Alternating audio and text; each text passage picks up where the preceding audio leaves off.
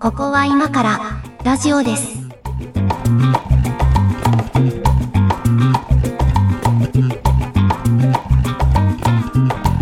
ここは今からラジオです。お相手は上垣です。猫屋敷です。今日もよろしくお願いします。お願いします。えーっと、まあ、先週はあのコメントありがとうございましたと、あの上垣骨折したってよみたいな話だったんですけど、まあ、まだ当然治ってないですね。まだ全然なってないですけど、はい、あの 今日はちゃんとトークテーマがありますので、はい。はい、あのトークテーマでいきたいと思いますが、まああの最近、急になんかあの前からあったんでしょうけど、急にこの話よく目にするようになったなと思う話題があって、あの昆虫食なんですけど、はいはいはいはいはいはい。はい。特にあのコオロギを食べるや食べないやっていう話が出てるじゃないですか。うん。なんかあの別にそれに賛成でも反対でもないんですけど、うん。あのなんか急にこの話出てきたなっていう感じがしません？する。なんか、うん。あの、めっちゃ怒ってる人が見える。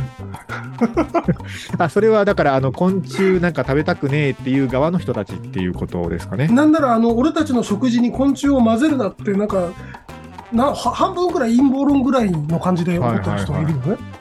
ま一応なんか話の背景としてはざっと調べた限りですけど、まあその日本は少子化だけど、まあ、世界規模で見ると人口は増えてて、うん。えーまあ食料問題がまあ今後どんどん深刻化するだろうというところで、うん。あのできるだけその、まあ、低コストというか効率よくタンパク源を摂取できるだからまあ言ったら生産しやすいというか増やしやすい食料源っていうのはないかという話の中から、まあ、うん昆虫がいいんじゃないかということになってるっぽいんですけどね、まあ、その中でもコオロギは最こう増やしやすいんじゃないかみたいな、うんうん。ことのようなんですけどね。そうそうそうそう。でまあ実際、まあ、コオロギかどうかは別として東南アジアとかはまあまあその虫を食べる文化あるじゃないですか。食文化として。東南アジアと長野県ですよね。長野県そうなの？長野県稲子食べるじゃん。ああ、まあ、イナゴはでも、まあ、ね、鹿児島でも食べないこともない、あ、そうなの？うん、だし、えっと、蜂とかさ、鹿児島の人食べるよ。あ、蜂食べるね。うん。だからまあ、日本でも別に昆虫食文化はないことはないっていう感じだと思うんですけどね。でも大体あれって佃煮じゃん。まあ、大体佃煮ですね。ええ佃煮にすれば別に下駄でも食えるっていう話じゃん。うんまあまあ、佃煮って、あの、何の味っていうか、佃煮の味だからね、あれ。ねうんあのーソースとおかかと青のりがあれば何でも食えるっていう関西のその食文化とまあ大体一緒。あんまり関西人をディスるのはやめた方がいいと思いますけど。怒られる。めっちゃ怒られる。思いますけど、まあまあ、だから昆虫食文化自体がこう極めて珍しいものとかではないと思うが、まあ、うん。なぜ今になってなんか急に始めたかなっていうのと、あとなんかその、コオロギを食べる話はさ、そのなんか佃煮とかそういうことでもなさそうじゃないですか。そうなのよなんかその姿にコオロギの姿にではなくてうんうん。なんかパウダーにするとか。そうそうそう粉末にして、うんそのアステルファムとかと一緒に食うみたいなことでしょ？う んなんか、そうお菓子に練り込むとかさ、なんかそういう感じのなんか小麦粉的な使い方みたいな、みたいなねなんかこうパスタになるんじゃないかとかね。ねなんかいろいろ言ってますけど、まあ、あのー別にこう、詳しくこう情報がないので、あの、あまり知識がないので、そんなにこう強い賛成でも強い反対でもないんですけど、だから一個心配してることとしては、あのーもともとその食物アレルギーがちょっとあって、甲殻類食べられないんですよ、僕は。はいはいはいはい、エビカニがダメなんですよ。うん。で、あの、エビカニのその、なんか殻に含まれる成分と、昆虫の体の成分ってかなり近いものらしくて、らしいね、そうだから昆虫食はその甲殻類アレルギーの人は要注意みたいなのを見たので、ら、はいだとするとそういうパウダーみたいなやつで、こう見えないところに入ってた場合にちょっと怖えなっていうのは、まああるんですよ。そりゃそうだうん。今のところ、まあ多分その日本でもしこれが導入されるとしたら、こうそういう法整備も多分されるんでしょうけど、今のところその特定品目というか、あの、食べ物で表示しなきゃいけない品目の中に昆虫って入ってないからさ。こっそり混ぜられるんだね。そうそうそう。だから現現状だとその食品表示の義務がないというか、なので、で、入ってた時にちょっと甲殻類アレルギー持ちとしてはやや怖えなっていうのはあるんですけど、まあ、うんうんうんどう、どうなんですかね？今後、やっぱり導入されていくのかな？こういうのっていう感じなんですけど。なんだろうコストだと思うんですよね。そのコストコストに見合えば、はいはい。そういうのが進むはずで、例えばその、えっと、味がね、エビに似てるとしましょうよ。まあ仮にね。うん。仮に。うんで、エビを使うと高いので、コオロギを使いますまその、経済的な合理性があるので、あ、カニカマみたいなことだね。そうそうそう、あれば、まあ、うん使わざるを得ないでしょうけども、うん。うーん、それがまあ、あんまり明らかでないというか、今、今コオロギを使うってなんか別にコオロギの設備を新たに作んないといけなかったりして、あんまり合理性がないので、コオロギ生産工場がいるってことですよね。そうそうそう、めっちゃコオロギがいる。あの、多分、まあなんかこう、今いろいろこう、賛成だ反対だっていろいろ言ってる人いますけど、その、反対するべき意見というか、なんか反対派の人の、多分根っこにあるのは多分なんかキモいだと思うんですよ。まあそうでしょ なんかストレートに言うと。うね。なんかキモいじゃないですか、これって。多分その反対理由って。モいですよ。だから、なんだろうな、こう、なんだったら OK なのかな。なんか別のさ、そう、別に鶏肉とかが、そのものすごいこう、なんか技術革新があって、うん。今までよりもよりその、なんか効率的に、しかもなんかこう、SDGs に配慮した形で、あの、すごい、今までよりも 大量の、大量の鶏肉が生産できるようになって、食料問題はこれで、あの、タンパク源は大丈夫ですっていうことになったらさ、その、うんなんかキモいがない分、もうちょっとスムーズにいくと思うんですよ。まあそうね。これが虫だっていうところなんじゃないですかね。なんか問題だからなんは。かその、前から僕はあの、ケンタッキーのチキンの数がおかしいと言っていて、その、遺伝子を改良されたでかい、なんか、その、チキンの塊みたいなのがあって、みたいなことをはい。言ってはばからないんですけど、はい。えっと、それとコオロギとどっちがいいですかって言われて、多分、鶏を選ぶと思うんですよね。ああ、まあ、仮に何か遺伝子操作された 鶏だったとしても。ね。うんなんかそ、そういう生理的な嫌悪みたいなものがあるにはあると思っているし、うんうん。うーんと、なんかその、コオロギ食をさ、はい推進する建前がさ、そのはい SDGs とやらじゃない？まあ、そこは結構、あの、文脈の中に取り込まれてるかどうかは結構人によると思うけど、近い領域にはいるよね、なんかね。い、い、いるじゃない？うん。なんかその、あれだよね。牛を育てるにはこんくらいのかエネルギーが必要だけど、コオロギだったらこのくらいみたいな、はいはいはいはい。あの、そういう文脈もあったりするわけじゃないですか。あります、あります。うん。なんかそういう SDGs 陣営への牽制なんじゃん。お前らの、お前らのその、なんだろう、こう、なんていうかな、地球を守る的なブーム？地球を守る的なブームってなんだ？SDGs ってなんかそういう趣味じゃん。あの、お金持ちの。だからその、そういうのには流されないぞっていう、その、生活がいっぱいいっぱいの人たちが、が、全方位に喧嘩を売るスタイルだな。っ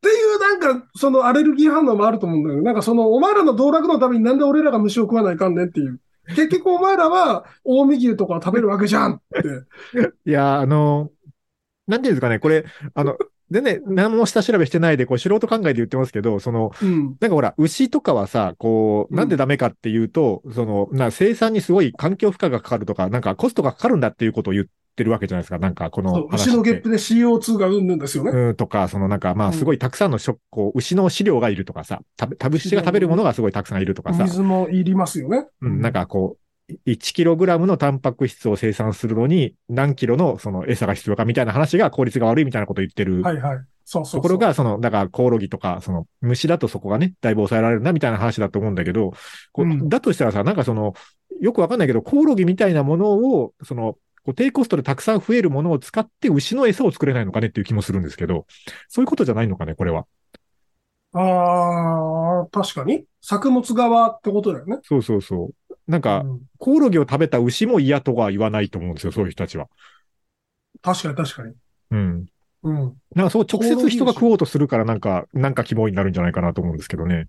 だからなんかその、ワンクッション星にクッションをうん踏ませる余裕がないよってことは言いたいんじゃない？ああ、も直接ももはや、もはやそんな、そんな次元ではないと。そうそうそうそうそうう。ーん、そうなのかな。まあ、あの、当然その、ステップが少ない方がうんうん。コストはかかんないに決まあまあ、ってるんで。そりゃそうだね。そりゃそうだ。うん。なんで、うん。うんそこは、まあそうなんだろうなと思いつつ、なんでコオロギなのか。なんかもっとこう、なんすかね。ピンク色でふわふわした可愛い虫だったらいけんのかなえへ ピンク色の虫、それはそれで嫌じゃない？なんか、もちっとした、表面がもちっとした芋虫みたいなやつ。いや、なんかほら、その、なんていうの？あの、多分ね、これ、その、コオロギがなんかキモいはさ、そう我々がコオロギっていうものをちゃんと虫として認知してるからだと思うんですよ。はいはいはい。だからさ、その、なんていうのかな、こう、遺伝子組み換え技術とかもあるんだから、なんか、こうそこをあんまりこうタッチするのはなんか、こう、倫理的にどうなのみたいな議論もあるとは思うんだけど、こう、うん。もうめちゃめちゃちゃんと品種を改良してさ、そのコオロギとは別物の、その食用のなんかこう、一応中身としては虫なんだけど、見た目人間の印象としてはもうあまり虫に見えないというかさ、うん。なんかそういう別の生き物、食用の生き物を作り出した方が抵抗少ない気がするんですよね。ほら、もう、それはあれですよ。僕の言ってる、あの、バカでかい 鶏と一緒ケンタですよッ。キーの、ケンタッキー専用鶏。いや、でも、ほ、本当それが一番、なんか、八方丸く収まる気がするんだよね。そうそう。だから、コオロギだって言うからさ、あ、コオロギあれかってみんな思い浮かぶコオロギ像があるからさ、そうなると思うし、だから、しかもなんかコオロギってさ、その、虫、あらゆる虫の中でも、あの、なんか、ジャンルとして結構 G に近いところにいそうじゃん。なんか、あの、こう、全、全、全、全虫をさ、全虫をさ、4つぐらいのカテゴリーに分けたらさ、多分あいつ G と同じカテゴリーに入るじゃん。俺ね、なんかすごい、あの、ラジオでいろんな、その、人に文句言ったり、うんあの、するんで、あんまりその気使わないですけど、G だけは気を使って言わないんですよ。ついに触れやがったな。いや、だって、いや、もう不思議なのよ、そのなんかさ、あの、いや、うちも田舎生まれだし、や山で育ってるからさ、山で遊んだりしてたし、小さい頃は、あの、カブトムシ取りとかクワガタ取り行ってましたよ。はいはいや。別にそういうのはね、あの、なんかのどかでいいなと思うし、あの、ほのぼのするんだけど、でもさ、こう、冷静に、冷静に考えると、あの、うんあいつらの見た目を考えたときによ、見た目とか色とか形とか大きさを考えたときにさ、カブトムシとかクワガタってさ、あの、こう、かなり、かなり G と、あの、あの、近いジャンルにいるはずなのよ。あの、生物的には。そうだね。う。うんん。もう人間とチンパンジーよりはよっぽど近いよ。あの、G と裏返したらほぼ一一緒だもんね。あいつら。う んまあまあまあ、そうそう。だけどほら、片や子供たちのね、なんかうん憧れの生き物だったりもするし、片やもうね、世界中で意味嫌われてる生き物だったりするからさ、なんかうん多分人間の認知って多分その程度のものだと思うのよ。なんかキモいと思ったらもうキモいのよ。だからもうそういうこう、既存のものをコオロギですとかって言わなければいいんだと思うんですよね、これって。もし本当にそういうこう、昆虫を食べないともう人間の食料問題が解決できない喫緊の課題になっているのであれば、なるほどね。別の虫を作ればいいんじゃないかと思うんですよね。節足動物でない、多分それはね、ミミズに近い形になると思ああ、足がいっぱいはもうちょっとキモいもんね。う。でしょ？うんだから節足動物でなくて、うん。えっ、と、昆虫でない何かジャンルを上げようと言われたら多分ワームになるんですよね。ああ、あの、芋虫系のものは結構食べられてるもんね、世界中で。芋虫系は結構いけるらしいね。だし、鹿児島でもあの、うん蜂の子とか食べるからね。ああ、そんなカルチャーありますね。うん。蜂は成虫も食べるけど、蜂の子も食べるからね。あれはほら、フォルムがなんか、その解像度上げなくても認識できるさ、フォルムしてるじゃん。うん。そうだね。昆虫ってなんかその、うどうしても解像度が上がるのよ。特にディテール裏返したら。、ディテール見ちゃうしね。そう。だからそこが問題なわけで、その、ディテールのない生き物であれば、そうん。で、それが、なんか、その、ピンク色、なんでピンク色にしたがるんだよ。かわいい、かわいい色。なんでピとンク色にしか、なんかあたがるんだよな。の、なんかその、どす黒く、だから生理的な嫌悪感のないスカイブルーとかであれば、うん スカイブルーダメだ。スカイブルーはそうだろうな。受け、受け入れられるんじゃないですかね。そうもう、もはや、でもそうなるとさ、もうそれほら、あの、食品専用として、こう、う生み出される生き物なわけじゃないですか。うんうん。それの製造工場はさ、もうその虫として出荷するんじゃなくてさ、もうその虫として生まれたやつをもう食材として、なんならペーストとかさ、パウダーとかさ、その状態までしてから出荷してほしいよね。まあ、そう。我々の目に触れる段階では。うん。うん。で、ミンチみたいに見えるでしょ？そうそうそう。牛と、なんか虫として動いてる状態が見えちゃうとさ、やっぱり、あ、なんかこういう生き物かって思っちゃうから、そうだね。でもどうしてもタンパクを取らなきゃいけないのであれば、そのタンパク源が取れる生き物なんだけど、まあね、生まれたらもうすぐ、あの、ペーストに加工されるみたいなところまでやってから出荷してほしいですよね。まあ、虫の工場の人だけが食えないっていう。ああ、まあそうなるか。そうなるよね。いや、うんそこはもうね、あの、うん猫型ロボットが作るんじゃないですか？そうね。そうだったらね。うん。うん。猫型ロボットが作った虫のペーストを食う未来が来るんですよ、僕僕らは。もうそうなるとなんかさ、うん。もう、その、行くとこまで行ってる未来の話でさ、なんかそのはい食事という概念がすでにぜ全部カロリーメイトになってますみたいな、そういはいはいうはい。世界じゃない？なんか、ゼリー状のものとかペースト状のものを摂取している世界ですよね。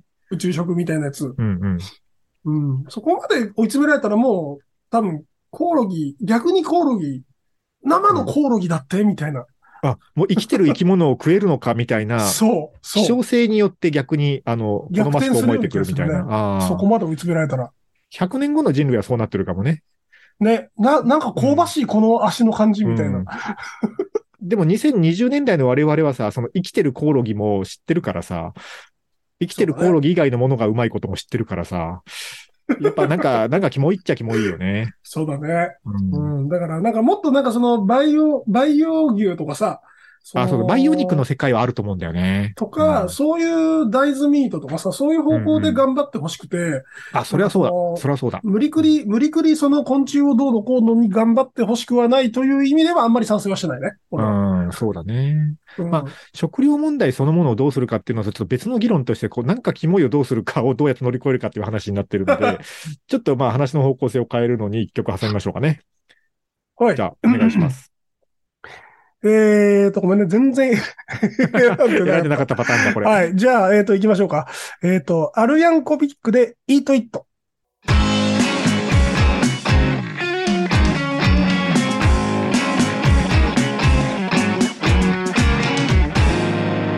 ここは今からラジオです。えーと、じゃあ今日は昆虫食の話なんですけど、あの、そうだな。どっかで話したことあるかな。僕ね、あの、昆虫食と全然また違う話なんですけど、あの、うんうん。取材でレタス工場に行ったっていう話しましたっけ？レタス工場。おう。うん。あの、野菜を工場で作ってる、あの、会社があはい、って水耕栽培みたいなやつ？そうそうそう、そこにね、あの、取材で行ったことがあるんですけど、うんうん。あの、まあね、なんか、だだっ広い、こう、あの、もう、田んぼの中みたいなところにドーンって工場があるんですよ。はいはい。でこれ結構でかい工場があって、ほんで、なんかこう、トレイみたいなやつに、あの、スポンジ状の、なんかこう、なんか苗床というか、はいはいはい。ものがし敷かれていて、そこにね、こううん種をこう、こうガチョって入れたら種がポトって落ちるような仕組みになってる、なんかこう、専用トレイみたいなのがあるんだけど、それでこう種を一斉に巻いて、で、あとはね、その水と、多分なんかそういう肥料的な栄養も水に混ぜてあるのかな？と、あとはこう、光は LED でこう自動調節される感じで日照量とかこう調整してる、ある感じなんですけど、だからそこの種まで入れてトレイをこう棚にボンって入れたら、あとはね、まあほぼほぼ自動制御というか、うーん。いう感じでこう、ニョキニョキニョキってこうね、レレタスの葉が出てくるんですよ。はいはい。で、まああとは収穫のところは一応手作業でやってましたけど、うんうん。なんかこう、それがね、そのトレイがこう、ドーンってこう、なんか、高所作業車で上がんなきゃ上がれないぐらいの高さのとこまでずっとこう、縦に詰めるわけですよ。はいはいはいはいはだから面、面積をこう、有効活用できるというかい。さ。立体化するんですね。そうそうそう。で、まあ、なんか当然うんあの、ね、空調も効いてて、温度も一定だし、そうだから食品工場だからさ、我々取材で入るときも、なんかクリーンルームみたいなとこ一回通って、服着替えさせられて、エアシャワーバーって浴びて、そうそうそう。でやって入る感じなんですけど、うんうんそう。ななんかね、あの、あ、もうなんか野菜もこうやって作るようになるなるんだって感じがしたし、うん。うん。で、まあ、今まだね、その価格が、えっと、安い時のレタスとかと比べるとちょっと高いなぐらいの感じなんだけど、うんうんうんああいう葉物野菜ってこう天候でかなり価格が触れるから、そうだね。高い時のレタスと比べたら全然安いんですよ。でもはいはいはい工場は一定価格で出せるから、多分なんかもうレタスの標準価格ってこの辺に落ち着いていくんだろうなっていう感じもするし、なるほどね。まあそういう工場が増えてうん大量生産すればね、そんだけコストも下がると思うんで、だだ多分ね、野菜はこうなるんですよ、きっと。なんかエジプトとかだと高く売れそうだね。エジプト、ああ、そうね。だから砂漠とかね、そういうこう葉物野菜とか作りにくいような、あの、気候のところだったら、まあ、ね、水と電力さえあれば作れるから、電力なんてもう太陽光でめちゃくちゃ供給されるので、で、うん面積はめっちゃあるじゃん。うん。ナイル川もあるしね。そう、そうそうそう。まあまあ、だからそういうところはだから向いてると思うんですよ。だから野菜は多分そうやって作れるとすると、あとだからタンパク源なんですよ。だから問題は。こう、人間に必要なエネルギー源はね。まあ炭水化物とタンパク源だけど、まあ炭水化物はまあいろいろあるとして、うん。タンパク源をどうやって得るかで、でまあだ今はその、こう、肉、魚以外での選択肢として、まあ大豆ミートみたいな方向か。まあ昆虫かみたいな話になってるじゃないですか。はいはいはい。うん。でもまあ、さっきちらっと出た話で言うと、培養肉はね、ちょっと個人的には期待してるとこなんですよね。ね。うん。あれ、よ、良さそうじゃないですか。なんか、こう、うん。大量の余地があるというか、あの、う、うまいの作れそうじゃないですか。なんかあのーなんだろうな。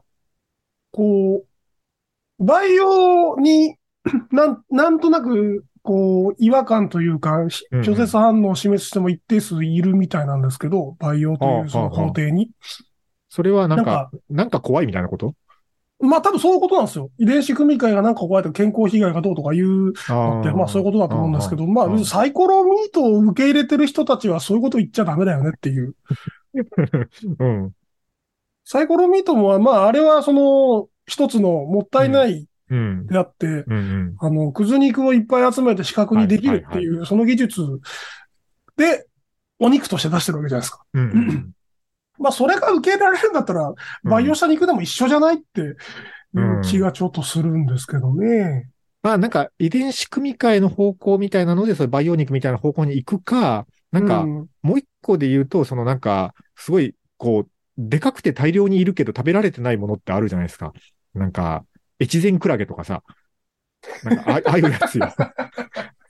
ああいうやつもその、ああ、越前クラゲね。そうそう、あの、うん毒がないのであればさ、なんかこう、食べる方法ありそうだなっていう気がしません？加工の仕方によまあって。、あの、必要な、あいつらほぼ水なんで、あの、必要な エネルギーをね持ってるかどうかはさておき、うん、いや別に越前クラゲじゃなくてもいいんだけどさ、その、まあなんかこう、そういうで、でかいやつよ。でかくて現状食用にされてない生き物ってまあいるわけよ。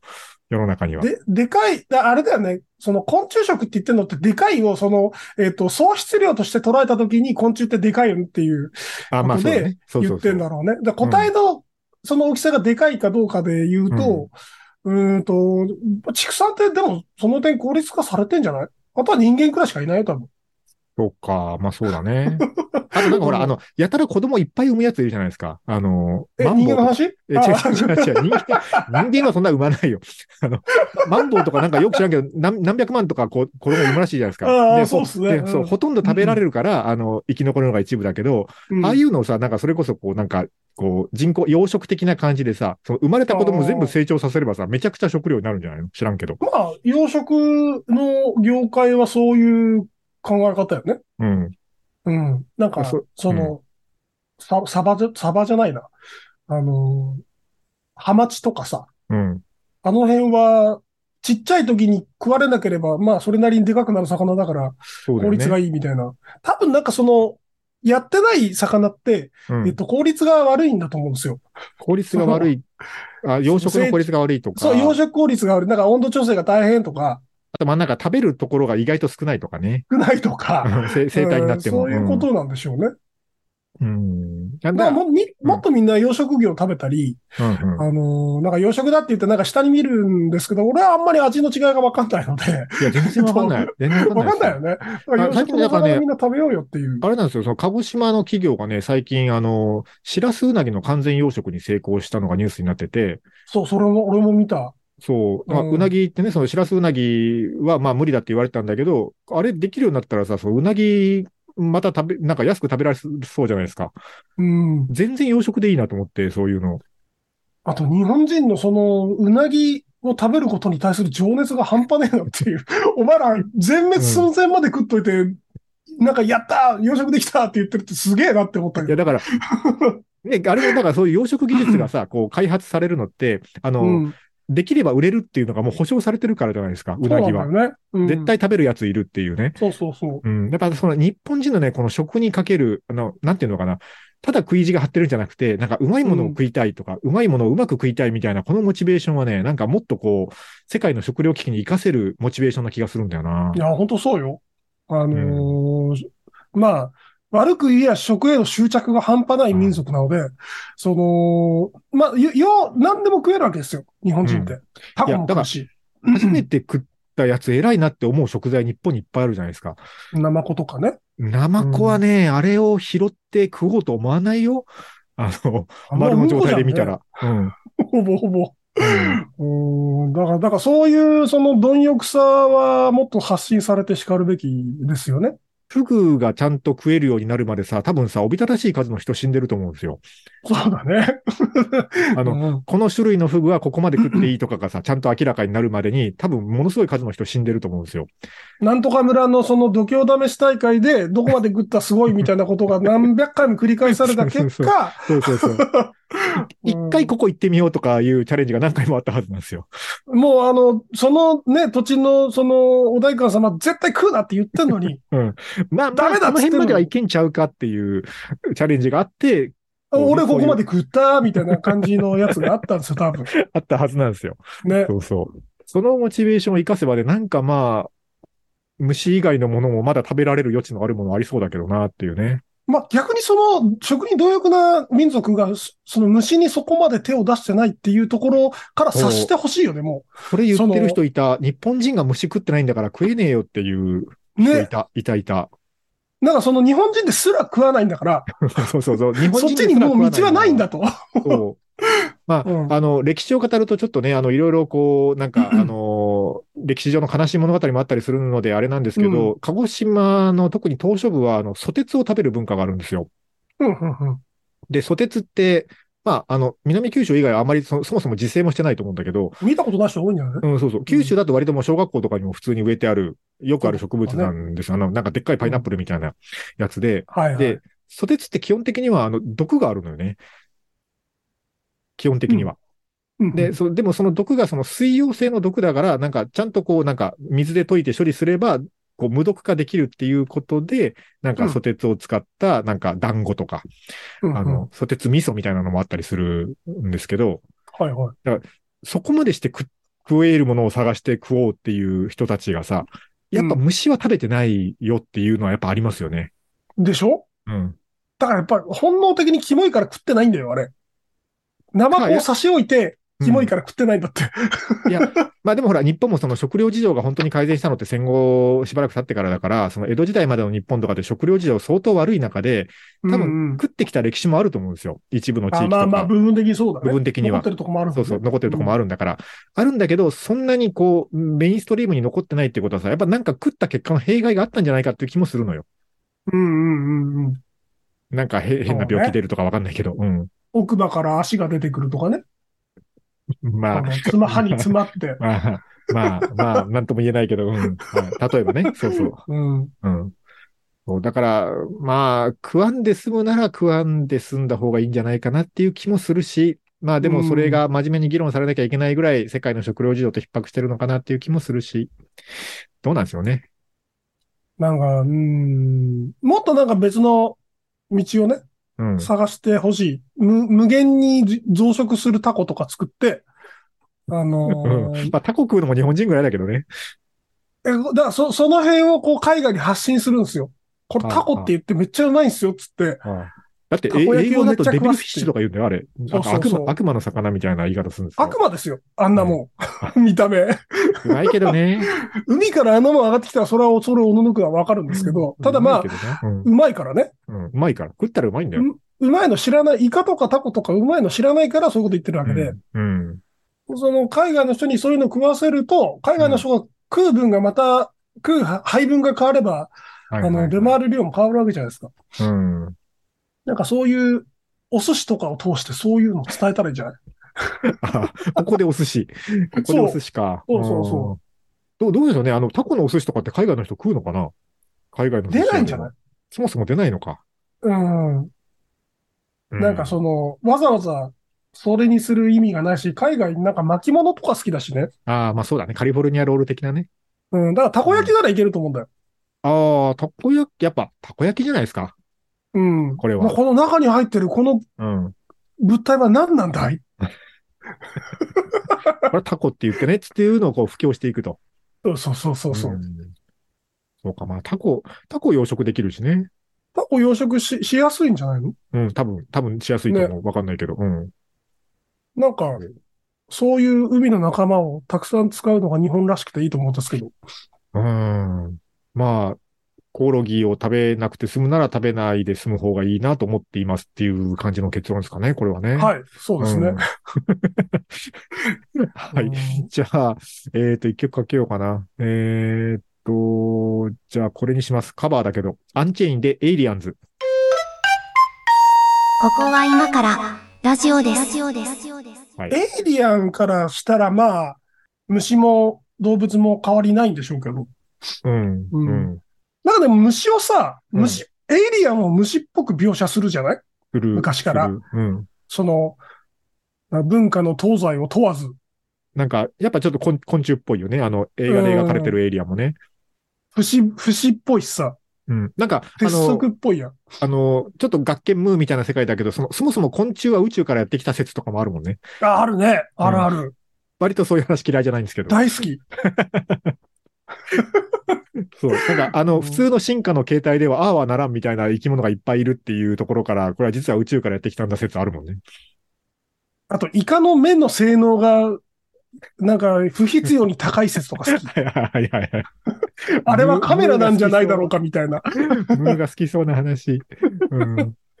うん。いや、だからまあまあわかんないですよ。だからこう、現代、我々が生きてる間のさ、あと数十年の間の世界がどうなるかはわかんないけどさ、うんももっと先の世界を考えるとね、そういうなんかこう、宇宙からやってきた生き物とかをなんかこう、異様に増やせるとかあるかもしれないしね。まあなんかその、あれだよ。有機物だけから栄養を摂取するんじゃなくて、無機物から栄養を生み出そうみたいなこともあるかもしれないしね。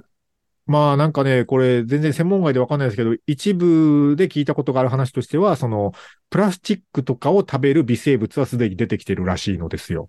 うんうんうん。それはだから海洋プラスチックとかが増えて、これがそのエネルギー源に変えられれば生き延びやすいっていう風に進化した生き物が、うんすでにまあ微生物では生まれてると。うんうん。うん、だからなんかね、その、こう、循環で考えると人間が排出するものを食って増えてくれる生き物が一番効率いいわけじゃないですか。そうだね。うん。だからそういう生き物が増えて、しかもそれが食えるってなったら、いいんじゃないですかね。もしくはそういうものを食って成長できる生き物が出てくればいいんじゃないですかね。とかね。うん。で、まあ最終的にそいつら暴走して、えっと、地球上の覇権をめぐって人類との争いになるんですけど、はい。うんはいみ見たい見たい、そういう映画、見たい。ね。うん。いや、あの、僕わかんないのが、その、なんだろう、コオロギ食の、そのも、ほ今回のネタに立ち戻ってですね、はいはい。あの、めちゃくちゃ怒る人がいっぱいいて、いる、いる。その我々のテンションはさ、まあできなか食べたくないから他の食べようよっていう、なんかその別に怒るとかじゃなくて穏やかなテンション。うんだと思ってるんですよもうもう本当にそれしか食うもんなかったら、まあ、しゃあないけど、まあ、しゃあないよね他のものもあるんじゃないぐらいですよね。だよね。うんあの、めちゃくちゃ怒る人ってなんでめちゃくちゃ怒ってんだろうね。多分ね、あの、趣味なんだと思うんですよ。その、なんか怒る先を探すのが。あ、その、敵がいることで長生きできるタイプの人ね。うん、そうそうそう。うん。あの、向ける矛先がないと、あの、なんか、と止まると死ぬタイプなんじゃないですかね。ツイッターでそういう文句を言うことでしか得られない栄養があるタイプの人。あと、なんていうんですかね、その、自分は正しいことをして、主張しているという自己肯定感が気持ちいいタイプの人なんじゃないですかね。なんかさ、あの、うん。なんか、例えば、上垣さんが、なんかこう、これこれこういう巨額の不正をして、っていうのがネットニュースになったとしてうんうんうん、それはめちゃくちゃ怒る人はわかるのよ。ああ、まあ、あいつはけしからんと。ううん。ん。なんかその、世の正義に乗っかって、うん。あの、怒るっていうのは、まあ、そういうおじさんもいるよねってわかるんだけど、コオロギ食みたいな、うん。なんか、その、悪とも善ともつかないさ、その違和感があるのは確かなんだけど、うんその別に悪じゃないじゃん。うん。まあ、そう、なんかね、こう、明確ななんかね、こう、不不正や犯罪を働いているという話ではないからね。で、コオロギ食を作ってるさ、その、うん なんだろう、パスコのベンチャーの会社さんもさ、ああのー普通にあの、良かれと思ってやってるわけよ。うんうんうんだからなんか必死に否定するだろうし、うん。あのーなんかその、失ってもいない信頼を回復するためになんかいろいろやったり言ったりすると思うんだけど、そうだよね。だからそれはかわいそうだなと思って。うんなんかな、そこに怒るのってなんか違くないって。いや、だからそのコオロギを、その食料事情を改善するために、コオロギとか虫を食べる技術をどんどん推進していきましょうっていうことで一回止めればいいんだけど、やっぱその先に何かを見てしまうんだと思うんですよ。なんか急にそのコオロギ食だとか言い始めているのは何かその政府の陰謀があるんじゃないかとか、そこで。そこで利権を得て、なんか巨額のこう不正なこういい思いをしようとしている人たちがいるんだみたいな、そういう、なんか うん別にそれが絶対にないとも言わないけど、うんうんかそういう可能性がゼロだとは言わないけど、なんかもうそういうことがあるんだという前提で見えてしまう人は今いるんじゃないですかね。どちらかというとその話ってさ、あの、昆虫が宇宙から来た寄りの話じゃない？いや、まあまあ、どちらかというとというか、どちらかというと。ほぼそんな話だと思いますよ。はい。なんかその、なんだろうな、その世の中のその上垣さんの不正献金と、うんえっ、と、一緒に一緒不正献金してないからね。してないですからね。ちなみに、一応念のために言うときますけど、はい。はい念のために言うときます。同じトーンとごちゃ混ぜになって起こってるうんのがちょっとね、よくわかんないなって思いますね。まあまあ、なそういう人たちの、こう、なんか、エネルギー源にもなってるということで、コオロギは。ねはい。ううまいこと落ちた感じ？いや、あのー多分ね、そういう人たちはね、あの、もうちょっとカルシウムを取った方がいいと思います。怒る前に。小魚とか食べたらタンパク質じゃなくて。小魚とか食べたらいいんじゃないですかね、そういう人そうだね、小魚の方から食べた方がいいよね。うん小魚、そうそう、小魚をね。あとなんかその身の回りの人とのコミュニケーションが必要だね。ああ、そうだね。あの、こう一回こう怒りを、ネット上の広い海に怒りをこう放出する前に、このニュースについてどう思うかを周りの人たちとね、意見交換をする場があったらいいんじゃないですかね。そしてなんか多分、まあ、あの、散々、それやらかして、うん。居場所がなくなった人だとは思うんですけど、えっ、と、なんか、ん。もっと、はい。もっとなんかその身の回りを、はい。はい。とのコミュニケーションを深めた方がいいかなっていう気まあでもほらもします。あ、ああいう感じで吹き上がると、同様に吹き上がってる人たちの、あの、とのつながりがね、どんどん増えていくので、あやっぱり、やっぱりそうなんだエっていう。ね、チェンバー的なね。はいはい、そうなっていくんじゃないですかね。うん、はい、あの、小魚を食べましょう。はい。カルシウムを取ると、あの、骨も丈夫になります。ということで、いいんじゃないでしょうか。骨折したやつが言ってます。はい。えー今日の結論はカルシウムを取ろうでした。えーはいこの、この番組がちょっと面白いなと思ってくださった方は、えっ、と、いいねボタンとはい高評価をしてください。あと、番組へのコメントもお待ちしております。ということで、今日もありがとうございました。どうした